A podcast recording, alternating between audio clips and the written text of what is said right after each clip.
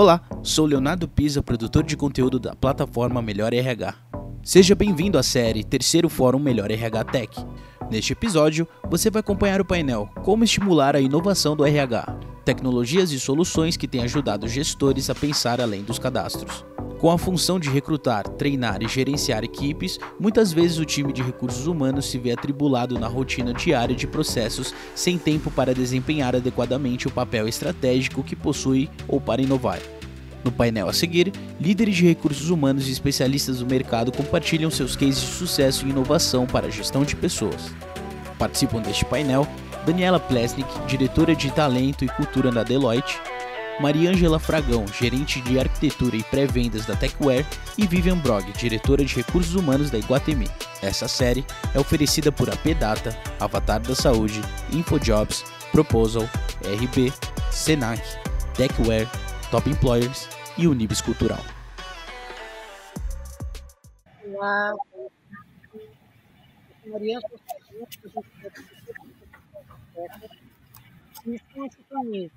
Daniela Presentes, diretora de talento e cultura da Deloitte, fundadora da BAPLM Woman in Law Mentoring Brasil, e Vivian Brog, diretora de recursos humanos da Iguatemi, membro do Conselho Consultivo da Turma do Giló e membro do Conselho Consultivo da Specialist Turn. Vivian, é isso, né? Descobri que isso aqui é dinamarquês, Vivian. É isso mesmo? Muito bom. Bom, antes de iniciar o painel, eu quero falar sobre a Casa Hope, uma instituição filantrópica que tem o apoio da Melhor RH, cujo objetivo é dar suporte às crianças e adolescentes com câncer e transplantadas. Convidamos a quem tiver interesse e condições de contribuir com a Casa Hope, acesse o QR Code que aparece aqui na tela. Agora vamos lá. É, primeiro, assim, né, uma resposta do meu lado aqui gigante. Vou falando resposta que eu tentar ser um pouquinho mais jovem, né, do que esses cabelos brancos aqui denunciam. Mas eu estou com duas executivas de RH super premiadas. Eu tive a honra de conhecê-las presencialmente ontem.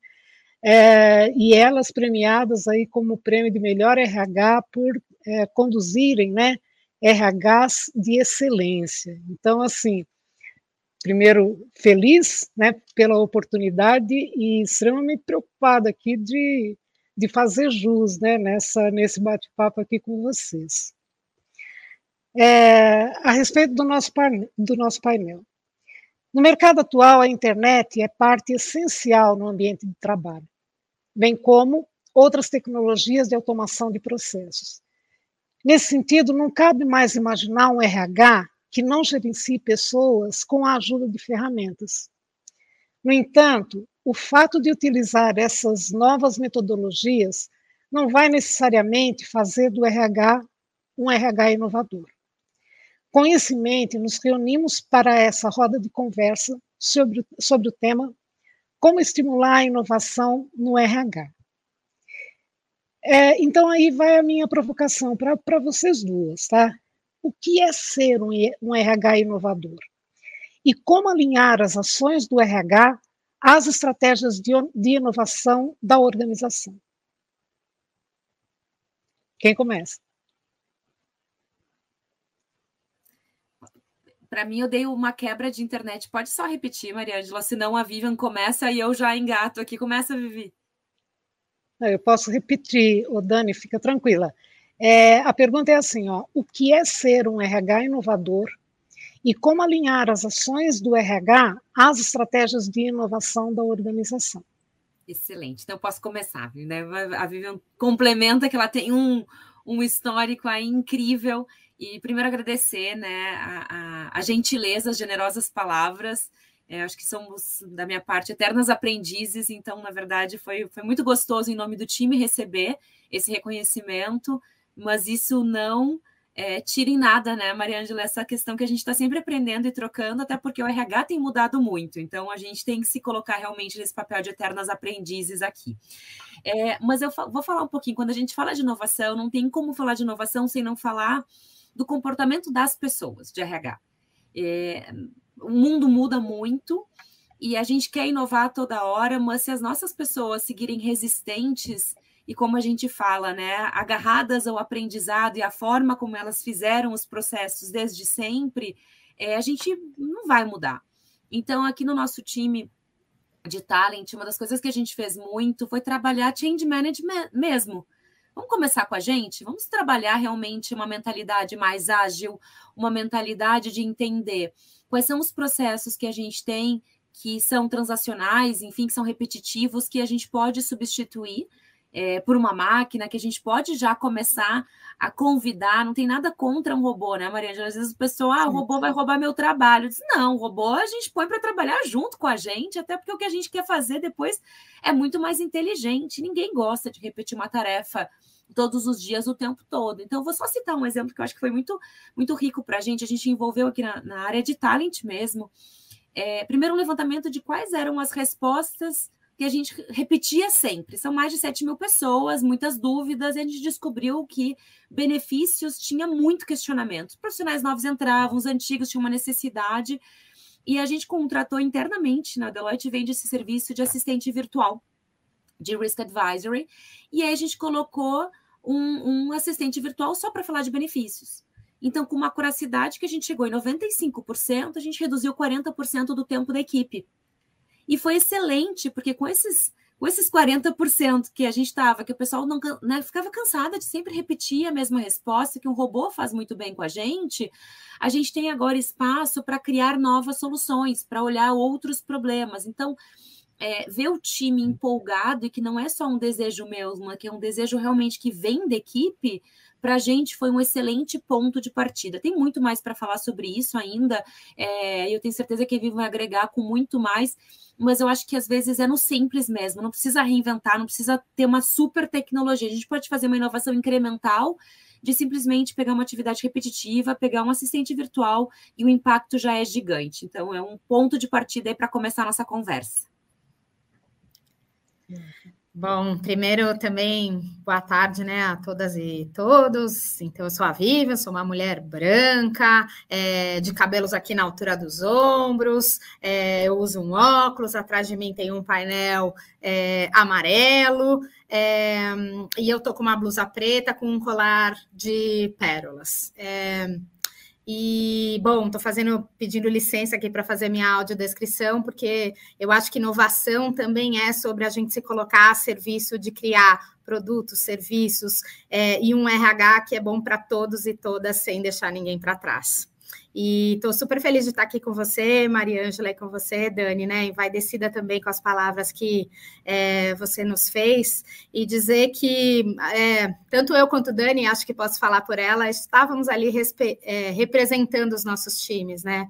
É, e sobre a sua pergunta, a inovação é sobre o coletivo. É, né, quanto mais a gente tem diversidade de olhares, mais a gente é potente em inovação.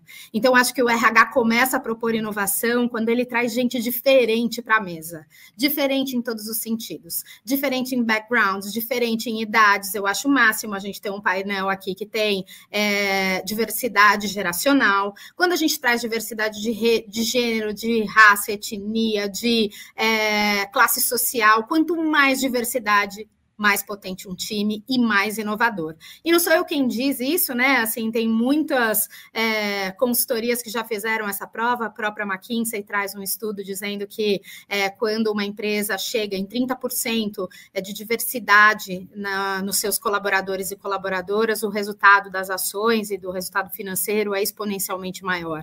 É, mas para além de ter um time diverso, eu acho que eu tenho é, eu tenho é, o RH e a estratégia de SG da Iguatemi comigo, e aí eu consigo olhar também o quanto que a gente se desafiar a resolver problemas complexos é, pode ajudar uma empresa a ser inovadora. Então, quando a gente fala dessa agenda climática, quando a gente fala dessa agenda, né, é, de uma necessidade da gente cada vez mais atuar para a defesa dos direitos humanos, que muito embora pode parecer que eles estejam aí, mas eles não estão garantidos, e existem muitos exemplos no mundo que mostram que a gente ainda precisa atuar de forma diligente para que os direitos sejam respeitados. Então, quando a gente olha para tudo isso, eu acho que só a gente se colocar a serviço de responder essas questões urgentes, importantes, né, é, e prioritárias a gente está fazendo uso da inovação. Eu vejo isso direto no time de SG que está comigo. Cada vez que a gente se desafia a pensar o que é uma empresa carbono zero, por exemplo, a gente se desafia a pensar soluções que não estão aqui no hoje. Ou quando a gente faz uma ambição de dizer assim, é, olha, a gente quer ter paridade de gênero, e eu estou super feliz em dizer aqui que hoje eu recebi a notícia que Iguatemi chegou na paridade de gênero, a gente tem 52% de mulheres em posições é, de liderança, mas quando a gente se desafiou lá atrás, precisou da gente se colocar para resolver problemas. Então, acho que um bom jeito que o RH pode fazer é setando ambições. É, às vezes a gente se coloca num lugar de que a gente tem que colocar uma meta com a resposta que a gente já conhece. Eu acho que a gente pode se colocar uma meta para as respostas que a gente não tem. E aí a inovação vem. É, a gente, dentro da Iguatemi, também colocou o RH para ser facilitador. Né? Eu, eu, tenho a sorte de que eu pude propor um modelo de um framework de cultura de inovação para a Iguatemi. E esse tema é muito caro para mim. É, e dentro disso, a gente decidiu certificar os próprios RHs, os business partners e alguns do corporativo em metodologias de inovação, para que a gente atuasse é, como consultores organizacionais para inovação. Então, a gente tem um time de projeto, né, que não tem só pessoas de RH, tem também pessoas multidisciplinares, que chama-se Inova, aonde cada um de nós, então eu fui lá, por exemplo, e fiz um microlearning contando sobre o que, que é action learning, uma metodologia colaborativa de resolução de problemas e inovação através de perguntas. E fiz laboratórios de prática, onde todo mundo dentro da, da organização podia trazer os seus problemas para a gente usar essa metodologia para resolver o problema ali ao vivo e a cores. E outros colegas trouxeram outras metodologias para fazer isso.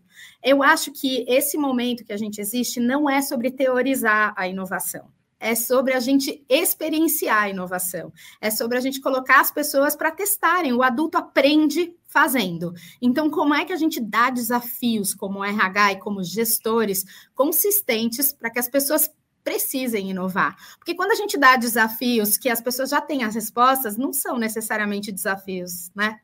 Sim. Bom, tivemos uma aula aqui, né, gente, sobre vários aspectos, Vivian, e, e só agradecer, começando pela tua autodescrição e todo esse, esse essa importância, essa valorização que você demonstrou, né, é, pela a importância da diversidade, é, e, e, e, assim, o, que, o que mostra né, que realmente as equipes diversas, né, onde você é, percebe né, a diversidade nas equipes, é, é, é a somatória para poder é, atingir melhores, melhores resultados, né? E a busca, a busca, não, na verdade, o, o atingimento já pelos aspectos da inovação. E quando a gente está falando de inovação, as, as, empresas, o mercado, ele, ele cobra isso, né? ele requer, ele traz demandas é, de, por inovação. Né? E as empresas estão atentas e as empresas estão aí produzindo entregas, sejam de produtos ou de serviços, e ou serviços, é, que tem que tem que ter essa resposta que o mercado está tá exigindo. E, e isso, é, se a, se a organização ela está motivada pela, pela inovação, as pessoas que são as que vão viabilizar, né, que vão encontrar os caminhos para a inovação, também precisam estar preparadas. Então, é, o que me, me passou, Vivian, é que a, a, aquilo que vocês já estão praticando na, na Iguatemi está voltado nessa direção. Vocês estão preparando as pessoas, a mentalidade delas e o comportamento e a, a forma de atuar com métodos e práticas e tal, já para desenvolver a mentalidade da inovação. É isso? Deu, fiz um, é entendi, uma leitura correta aí do que você é isso, e eu acho que, né, quando a gente fala sobre essa história da cultura de inovação, eu, pratica, eu particularmente acredito pouco em a gente ter uma área de inovação, uma célula encapsulando esse conhecimento de inovação. Eu acredito em a gente inocular a inovação por toda a organização, porque as pessoas querem ser criativas, elas querem fazer trabalhos potentes. Ninguém está aqui para fazer um trabalho medíocre. Vamos combinar que todo mundo levanta todos os dias para dar o seu melhor. A vida é sobre isso, mas as pessoas precisam de oportunidades e, inclusive, para inovar. E eu vou aproveitar e vou complementar, se me permite, Maria, com dois pontos. É. Primeiro ponto, vou me autodescrever, porque eu acho que quando a gente fala de constante aprendizado, é, não tem hora para a gente começar. Então, viu, agradeço muito ter trazido. Eu tenho até uma autodescrição aqui no post-it, mas para ver como nem sempre os post-its são tão efetivos, né? Então, excelente lembrete, eu vou, vou compartilhar com vocês. Sou também mulher, sou loira, tenho cabelos compridos. É, eu coloquei, eu estou no, no, meu escritório em casa, eu coloquei um, um, uma imagem difusa aqui para esconder um pouco da minha bagunça. É, eu sou, tenho meus cabelos compridos, estou usando uma blusa preta e isso tenho aproximadamente 40 anos. É, é um pouco de mim, se né, quiser saber um pouco mais, é sempre um prazer compartilhar com, com vocês. Um ponto que eu queria trazer aqui, complementando o que a Vivian falou, a gente conversou muito em, em Talent, é, na Deloitte, sobre a criação de um ambiente emocionalmente seguro. E por que isso? Porque, e isso a gente conversou um pouco ontem, né, Vivian? Não adianta só tu contratar pessoas é, diversas, ou chamar mulheres por um conselho, por exemplo, que nesse momento às vezes ainda é algo diverso, se essas pessoas não têm um espaço de voz. Então não é, geralmente a gente comenta muito, não é uma mulher no conselho que vai realmente fazer a diferença, porque ela vai estar sozinha e normalmente ela vai ter sua voz abafada. Então o que a gente conversa muito é como é que a gente cria realmente um ambiente em que as pessoas que chegam diversas, elas têm efetivamente voz. Isso é uma mudança de cultura também, porque quando a gente tem uma cultura de comando e controle, é, aquela hierarquia, aquela liderança, ainda é considerado como responsável né, por toda a inovação ou por todas as ideias novas. E quando, na verdade, a gente às vezes vê que o estagiário está vindo com uma tecnologia ou com uma forma diferente de fazer e que tem que parar com aquele cutuco, né, que eles se fazem. Não, mas tu tem noção de com quem tu tá falando? Tá falando com a VP, tu tá falando com a diretora. Não fala. E com isso a gente vai abafando essas vozes que vêm com tanta energia é, e que a gente acaba matando já na chegada. Então, é trazer formas diferentes, trazer um pouco de anonimato, trazer maneiras que as pessoas se sintam confortáveis, até a gente realmente ter um ambiente que as pessoas abertamente sintam confortáveis para ser quem elas são e, e, usar essa autenticidade. Então, acho que o cuidar na forma, no ambiente que a gente trabalha também, e a Amy Edmondson fala muito bem desse, dessa questão de ambientes emocionalmente seguros, é algo que a gente tem trabalhando bastante na Deloitte para que todos tenham. E aí, quando tu falaste, né, Vivian, sobre querer fazer algo potente, todo mundo quer ter voz, não é só as novas gerações que querem ter voz, gente, todo mundo quer ter voz. Então, quando a gente cria uma voz que não precisa de uma entrada com um crachá, eu acho que isso faz realmente grande parte de uma mudança. Eu amo ler, eu tenho dois livros que eu vou deixar então. Esse da Amy Edmondson, que é, é Fearless Organizations, Organizações Sem Medo, e o outro que é uh, Ideias Rebeldes, do Matthew Siet, que ele trabalha muito é, o quão valoroso é ter equipes diversas com espaço de voz para realmente ter essa inovação, essa criatividade, essa autenticidade. Só para acrescentar aqui um pouco na nossa conversa. Maravilhoso. Eu não li o segundo, mas eu li o primeiro, é incrível mesmo. E eu diria que sempre Brené Brown é uma ótima referência, né, gente? Porque a gente colocar a nossa vulnerabilidade não tem ser humano perfeito, né? Nós somos todos perfeitamente imperfeitos. E, e quando a gente se coloca nesse lugar, a gente constrói cultura de confiança, a gente constrói segurança psicológica.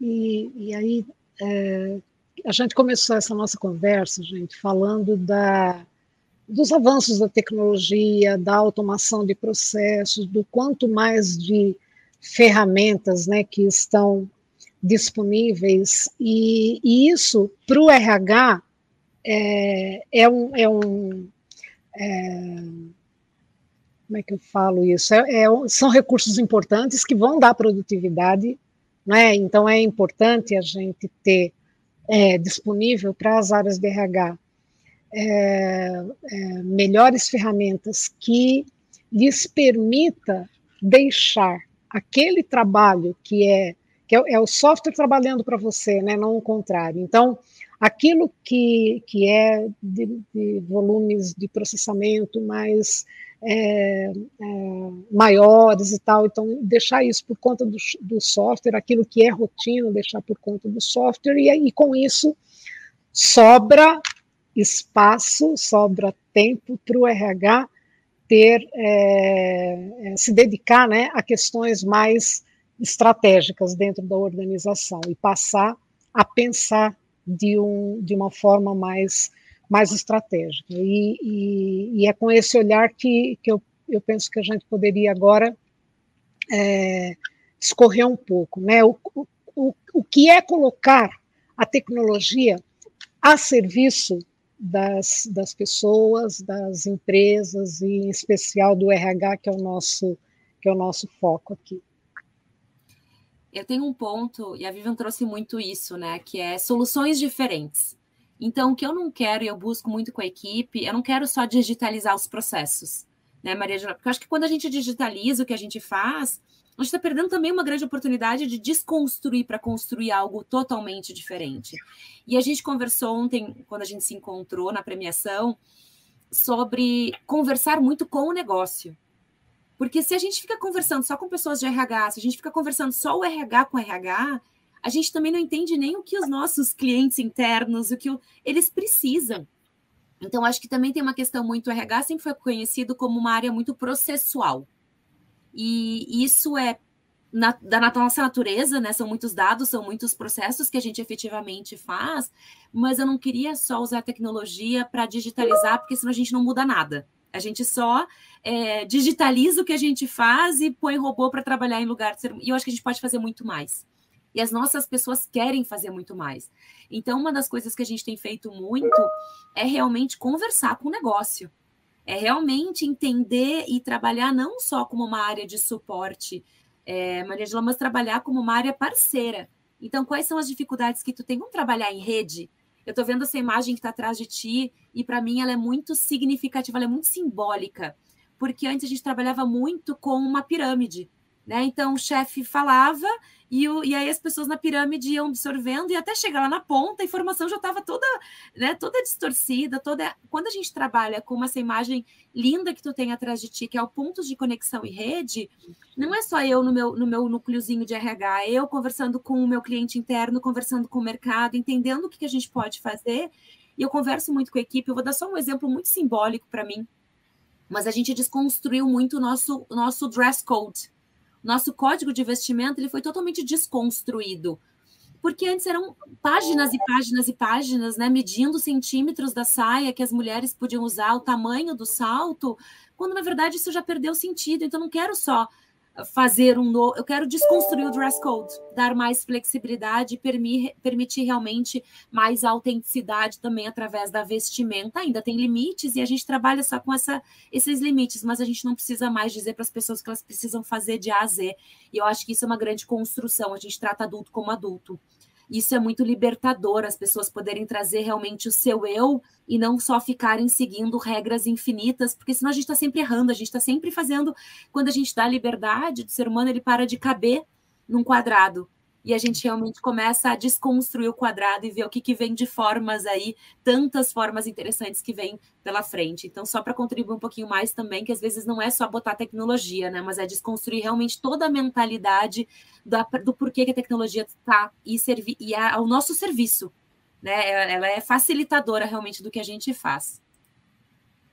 É, eu acho que complementando o que a Dani está falando, eu acho que também nessa questão da gente construir esses é, espaços onde as pessoas possam inovar, tem muito a ver com a gente desconstruir espaços de hierarquia. Então, por exemplo, dentro dessa jornada de SG, que é, tem muita coisa que a gente não sabe, né? Como é que vai chegar lá e tal, uh, a gente trabalha no conceito de squad mesmo, onde a gente não tem, né? Ali está todo mundo junto, não tem quem é diretor, quem é gerente, quem é analista é o time de, de da jornada pensando soluções para o futuro. Isso também é potente. Colocar as pessoas em condição de igualdade. Outro dia eu li uma frase que eu acho que ela tem muito valor, né? A gente é, só pode olhar de cima para alguém quando a gente estiver é, a, ofertando a mão para alguém para alguém levantar é sobre isso, né? Como é que a gente se coloca todos em condição de igualdade, valorizando que não tem ideia, não tem é, crachá as ideias dos VPs não são melhores que as ideias dos analistas e vice-versa, né? Assim, como é que a gente coloca as ideias nesse lugar de que toda ideia tem valor e que quanto mais diversas forem as nossas ideias, melhor. E aí até o Adam Grant no livro mais recente dele, né, o Repense, ele fala uma coisa que eu também acho que é legal de trazer aqui, que a gente deveria passar a maior parte do nosso tempo usando a mentalidade do cientista. Que mentalidade é essa? A mentalidade que tenta desconstruir as nossas próprias ideias, as nossas próprias verdades, né? O cientista está sempre tentando provar que aquilo que ele acredita está errado, até para ele poder dizer que acredita. E às vezes a gente dentro das organizações, muitas vezes usa uma, uma abordagem é, mais, por exemplo, dos advogados, sem nenhum demérito aos advogados, é o Adam Grant que traz esse conceito, né? Mas que é de estar uh, tá defendendo uma causa, e aí alguém tem que sair vencedor e alguém tem que perder a causa, né? Como é que a gente desconstrói essa mentalidade para uma mentalidade ganha-ganha? Como é que a gente olha sempre para como a gente gera impacto positivo na, na, para a empresa? E isso passa por gerar impacto positivo nas relações que tipo de líder você é, né? Você está gerando impacto positivo nas pessoas com as quais você se relaciona? Porque é sobre isso. Ontem a gente também falou bastante sobre isso lá no encontro ao vivo, que todos nós e os nossos colaboradores também, a gente não muda é, de empresa, a gente muda de gestor né? E aí você ser um gestor que estimula a inovação, é ser um gestor que estimula o engajamento. É, acho que cabe aqui a gente fazer um olhar para se perguntar que tão diverso é meu time, né? Assim, será que só tem pessoas parecidas comigo em todos os sentidos? É, o quanto que eu estou impactando positivamente as relações daquelas pessoas com as quais eu me relaciono? E acho que também para o ponto da Dani, né, é, da importância da gente estar tá perto do negócio, a gente tem aqui é, dentro uh, da nossa arquitetura de educação, principalmente para o público gerencial, uma formação em problem solving, que a gente traz uma metodologia de mercado super reconhecida e que é, eles não fazem só a capacitação. E aí a gente de propósito fez uma capacitação que é híbrida, porque o mundo será híbrido. Então tem um pedaço que eles fazem sim, é, utilizando cases e tal numa plataforma, e tem um pedaço que ele é vivencial. E o pedaço vivencial é justamente que os grupos que estão fazendo se reúnam em grupos multidisciplinares com diversidade e que eles resolvam problemas urgentes, reais e importantes do negócio. E aí, esses grupos vêm apresentar para o nosso comitê executivo que funciona como uma espécie de banca. Não gosto muito dessa palavra, porque, de novo, dá uma coisa de alunos e estudantes, né? E professores, desculpa, mas sem ocupar esse lugar de autoridade que não é sobre isso, é, o Comex vai lá e dá faz provocações de olhar, de ampliar os olhares, de coisas que eventualmente o grupo não fez. E, gente, assim, é uma das coisas que eu mais gosto, teve essa semana, inclusive, aqui, de fazer, porque você vê as ideias e você vê como a gente se juntando e trazendo outras perspectivas e provocando as pessoas para olharem coisas que elas não olhariam, é, a ideia fica muito mais robusta, fica muito mais potente, é, e as pessoas ficam com vontade de depois incubar isso, porque é o que acontece nesse programa. As melhores ideias vêm para o próprio comitê executivo para a gente acelerar essas ideias.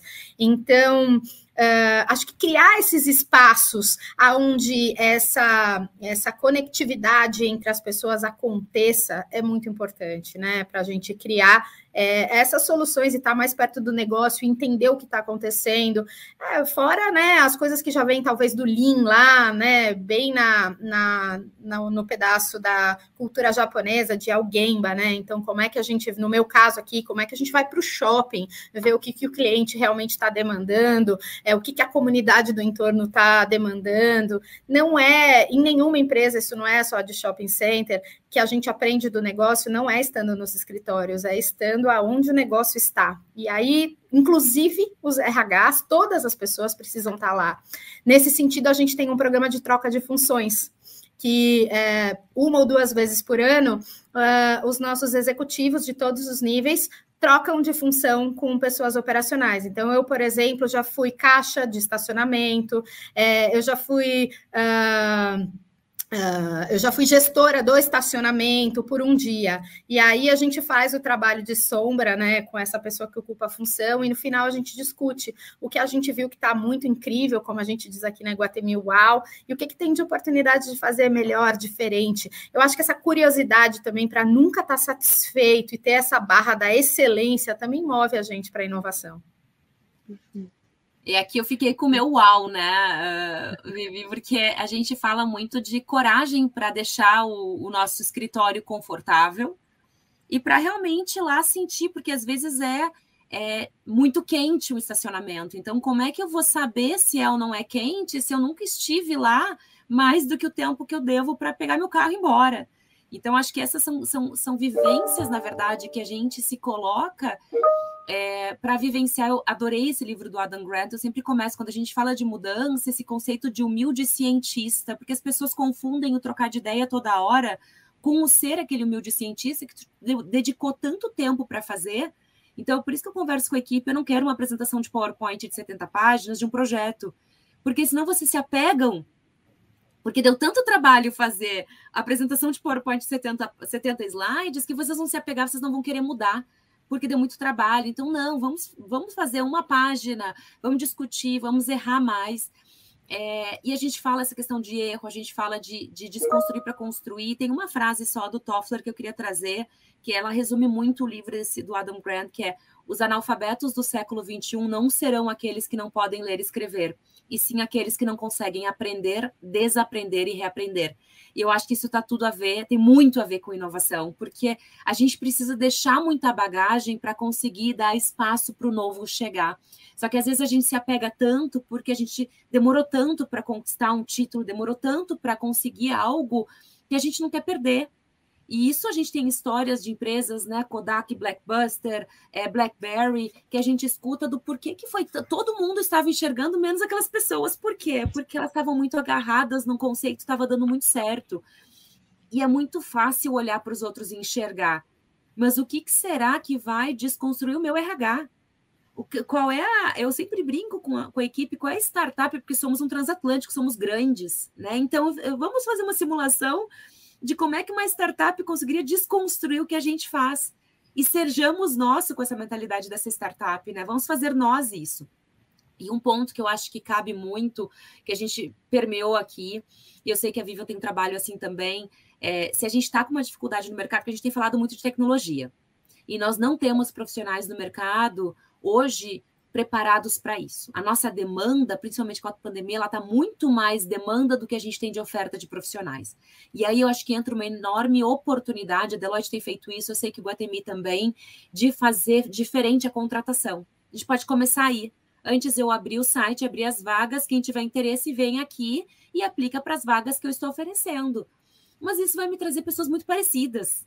Né? Eu faço lá uma feira no, na, na universidade, as pessoas vêm. Eu faço, as pessoas conhecem a Deloitte mas será que eu estou usando na forma de contratar? Será que é assim eu vou contratar pessoas diferentes? Então, a gente desenvolveu dentro do âmbito de tecnologia coding schools, parcerias com coding schools, bootcamps, porque aí eu resolvo duas questões que são incríveis e caras para a Deloitte, que é trazer essa diversidade para dentro, porque eu não vou na universidade ABC buscar as pessoas.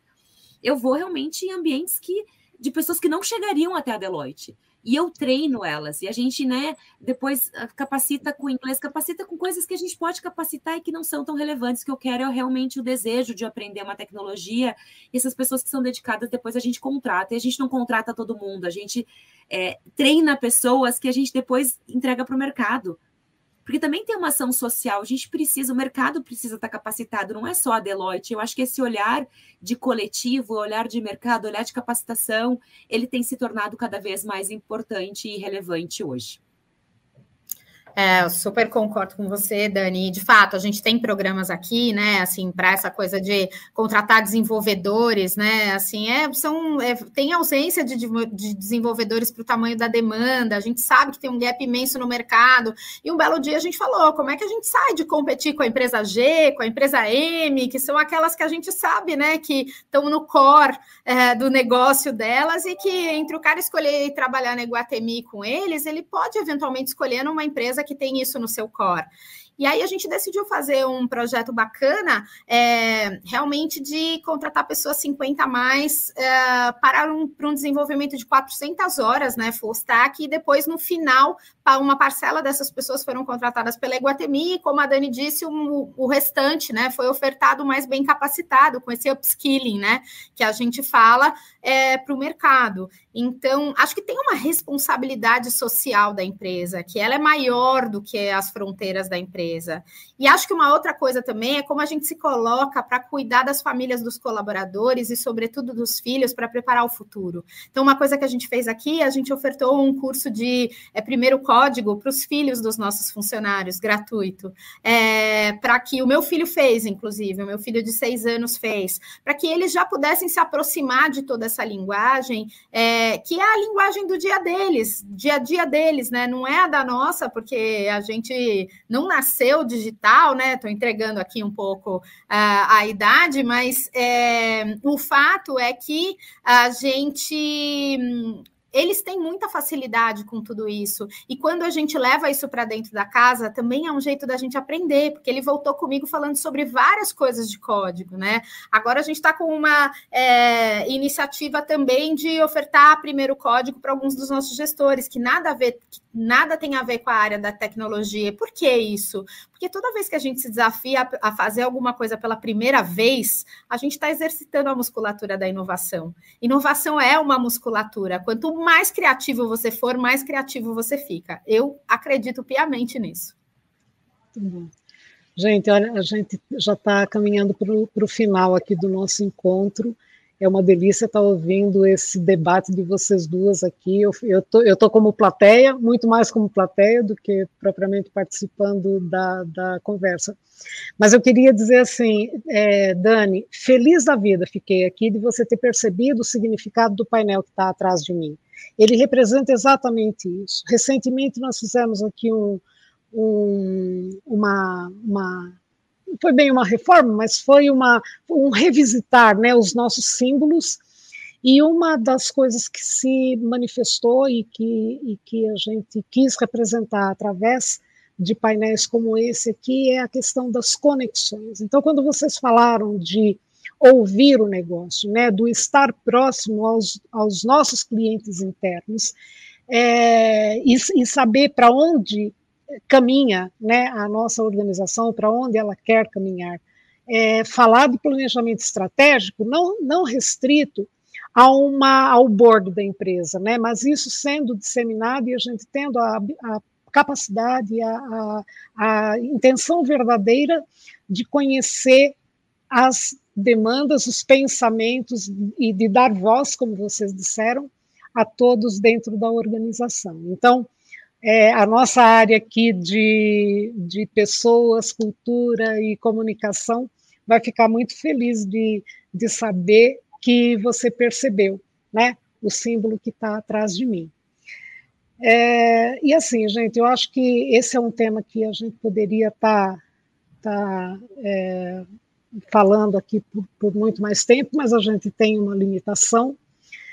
É, eu acho que, assim, eu vou, vou, repetir aqui novamente o prazer de ter estado com vocês. E, e eu, eu vejo assim, ó, que de todas as reflexões que nós tivemos, eu penso que é fundamental é de que o humanismo esteja presente, né, sempre presente, e sejam quais forem as transformações promovidas pela, pela organização. Tá? E eu não sei se, se cada uma de vocês tem mais alguma consideração a fazer, ou se a gente já pode fazer a, o encerramento. É, eu acho que a, a, o recado é esse, né, Maria Angela? É, a gente pode falar de inovação, a gente pode falar de tecnologia, mas se a gente não começar a falar de pessoas antes, a gente não vai avançar. Então, as pessoas são resistentes, as pessoas têm medos, as pessoas têm. É, não tem idade para começar a aprender. Eu acho que a Vivian trouxe isso tão rico, né? A gente tem que, a gente tem que constantemente, a gente convive, eu convivo com criança, a Vivian também, eu, sei, a gente conversou ontem sobre isso. Para a gente até é fácil, porque tu olha o teu filho fazendo coisas que, gente, na, eu, a gente tenta explicar para eles que na minha idade, para assistir um desenho, eu tinha que estar na TV na frente às nove da manhã. A criança não consegue nem conceber do que, que eu estou falando, ele não consegue nem entender. E a gente, como gestora, como é que eu me coloco nesse papel de eu tentar entender o que essa nova geração está trazendo? É muito mais fácil eu escutá-los e eu me adaptar, porque o futuro realmente é esse. Então, eu acho que o espaço, a voz, o, o ser um humilde cientista e, e, a gente cuidar sempre das pessoas, falar de inovação sem falar de pessoas é absolutamente, para mim, desconexo. Então, trazer esses dois, esses dois tópicos muito juntos. É, eu acho que a Dani é, fecha muito bem. O que eu posso acrescentar é sim, inovação é sobre pessoas e é sobre diversidade, é sobre pessoas diversas, é sobre a gente olhar para os talentos das pessoas e não para as deficiências. E isso nada tem a ver com pessoas com deficiência, porque todos nós temos deficiências, assim como todos nós temos talentos. Quando a gente olha para a potência das pessoas, a inovação se dá. Que ótimo. Bom, então agora o último recadinho. Eu vou reforçar aqui a, a importância né, de lembrar que a, a arrecadação promovida pela plataforma Melhor RH visa o apoio da campanha Adote um Leito da Casa Hope, tendo como meta inicial o valor de 30 mil reais, que é uma quantia que corresponde ao custo de um leito durante um ano para essa instituição. Então, acesse o QR Code que aparece aqui na tela, faça sua doação para essa importante campanha. É isso aí. Obrigada, gente. Super obrigada, gente. Foi um prazer estar com vocês aqui. Prazer. É um prazer. Tchau, tchau. Tchau.